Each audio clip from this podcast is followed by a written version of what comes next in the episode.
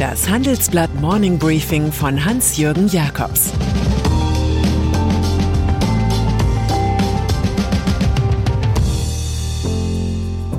Guten Morgen allerseits. Heute ist Donnerstag, der 24. Februar, und das sind heute unsere Themen. Der falsche Friedensbote vom Donbass. Deutschland im Preisschock. Und Bouffier macht's besser als Merkel. Ukraine. Dieser Tage erinnern wir uns an eine Weisheit von Otto von Bismarck. Es werde niemals so viel gelogen wie vor der Wahl, während des Krieges und nach der Jagd, befand der eiserne Kanzler einst. Manchmal wird auch hier nicht einfach plump gelogen, sondern eine faule Wahrheit inszeniert, wie jetzt im Osten der Ukraine. Dorthin hat der russische Staatschef Wladimir Putin seine Friedenstruppen in so großem Ausmaß geschickt, dass man dem Frieden gar nicht ausweichen kann, es muss nur jemand danach rufen. Und so haben die Separatistenführer der selbsternannten Volksrepubliken Luhansk und Donetsk Putin um militärische Hilfe gebeten. Sie wollten so Angriffe der ukrainischen Armee abwehren, fabuliert ein Kreml-Sprecher.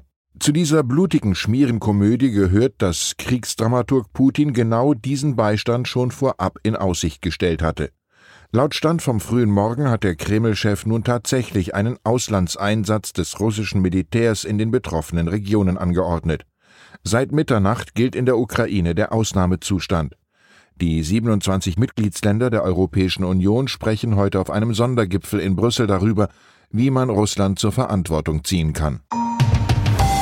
USA. Angesichts der fortgesetzten Friedensnummer wird Donald Trump seinem gestrigen Radiointerview heute wahrscheinlich ein zweites folgen lassen. Der einstige amerikanische Präsident erzählte von seiner Bewunderung, als er Freund Putin im Fernsehen sah, Zitat Trump, das ist genial. So ein großes Stück der Ukraine für unabhängig zu erklären. Er habe noch nie so viele Heerespanzer gesehen. Die würden den Frieden bewahren. Vermutlich erklärt Trump heute, dass den raffinierten Putin nur ein einziger Mensch stoppen kann. Guess who? Energie. Den Preis des Krieges bezahlt Putin mit Oligarchensanktionen, die Deutschen hingegen mit höheren Energiepreisen. Alle Indizes zeigen steil nach oben. Gas plus 20, Strompreis plus 7 Prozent. In der Folge dürften auch die Preise für Düngemittel, Aluminium oder Papier weiter in die Höhe schnellen. Den neuen Trend schildern wir in unserem Titelkomplex. Die Diagnose nach der Rückkehr der Inflation kommt nun der Preisschock. Die Inflationsraten seien in der Tat höher als erwartet und würden auch länger anhalten als gedacht, sagt dazu Philip Lane von der Europäischen Zentralbank in der Frankfurter Allgemein. Er glaubt jedoch, dass sich die Inflationsrate mittelfristig wieder zum Zielniveau hin entwickelt. Gründerszene. Ein Start-up braucht nur das Internet. Und weil das in der Ukraine weiterläuft, bleibt die dortige Szene der Jungunternehmer und Gründer intakt. Das osteuropäische Land ist ein wahres Paradies für ökonomische Pioniere. Fast 5000 IT-Firmen und 200.000 Softwareentwickler sitzen dort. Deutsche Firmen wie der Autovermieter Sixt oder die Solaris Bank haben ihre IT-Abteilungen in die Ukraine ausgelagert. Ein Star der Szene ist Dima Schwetz, CEO von Reface, mit 180 Mitarbeitern. Eine Million Menschen pro Tag nutzen bereits seine App. Damit kann man das eigene Gesicht in ein fremdes Bild, eine animierte Szene oder eine Filmsequenz integrieren. Eine Idee für so eine Sequenz wäre, Putins Panzer vor der Fahrt nach Hause zu verabschieden. Union. Mit seiner Unterstützung des unglücklichen CDU-Kanzlerkandidaten Armin Laschet hat Volker Bouffier wenig Erfolg gehabt. In eigener Sache soll es besser laufen. Am Freitag will Hessens verdienter Ministerpräsident auf einer Klausur in Fulda die Nachfolgeregelung verkünden. Es sieht danach aus, als würde Bouffier weit vor der Landtagswahl im kommenden Jahr Platz machen für Landtagspräsident Boris Rhein und ein neues Führungsteam. Rhein war zuvor bereits Minister des Inneren sowie Minister für Wissenschaft und Kunst. Er ist auch beim Koalitionspartner den Grünen wohl gelitten. Als neuer CDU-Fraktionschef ist noch Innenminister Peter Beuth gesetzt. Die bisherige Amtsinhaberin Eva Kühne-Hörmann soll Justizministerin bleiben. Bouffier treibt der Wunsch um, bloß nicht noch einmal so ein Debakel wie im Bund zu erleben.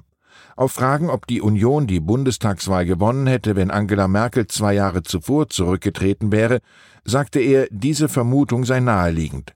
Letztlich sei es eine Spekulation, aber es spreche manches dafür. Roland Berger Von Untergangsfantasien hält Stefan Scheible gar nichts, er blickt lieber positiv nach vorne.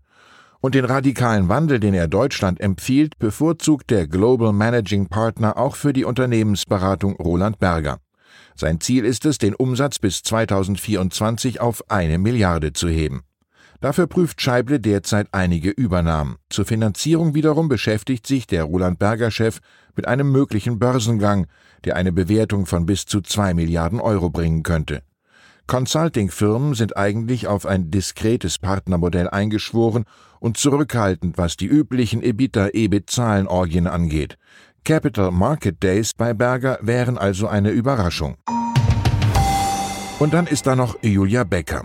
Die Verlegerin der Funke Mediengruppe ist es leid, das Image-Debakel an der Spitze des Bundesverbands Digital Publisher und Zeitungsverleger kurz BDZV weiter mit anzusehen. Dort agiert immer noch Springer-Chef Matthias Döpfner als Cheflobbyist. Er scheint ungerührt von den Sex- und Compliance-Affären seines Hauses rund um den geschassten Bild-Chefredakteur Julian Reichelt. Zuletzt hatte die Financial Times den Dauer-CEO Döpfner schwer belastet. Wie die Süddeutsche Zeitung berichtet, fordert Julia Becker den Rücktritt als BDZV-Präsident und droht mit ihrem Austritt aus dem Verband. Da Funke einer der größten Beitragszahler ist, hat das Effekt. Becker erklärte, man sehe die Werte, die wohl jedes dem Journalismus verpflichtete Verlagshaus auszeichnet, nicht mehr ausreichend repräsentiert und man habe Sorge, dass die Glaubwürdigkeit der gesamten Branche gefährdet sei. Ich wünsche Ihnen einen wertvollen Tag, der Ihre Glaubwürdigkeit bestätigt. Es grüßt Sie herzlich Ihr Hans-Jürgen Jakobs. Das war das Handelsblatt Morning Briefing von Hans-Jürgen Jakobs, gesprochen von Peter Hofmann.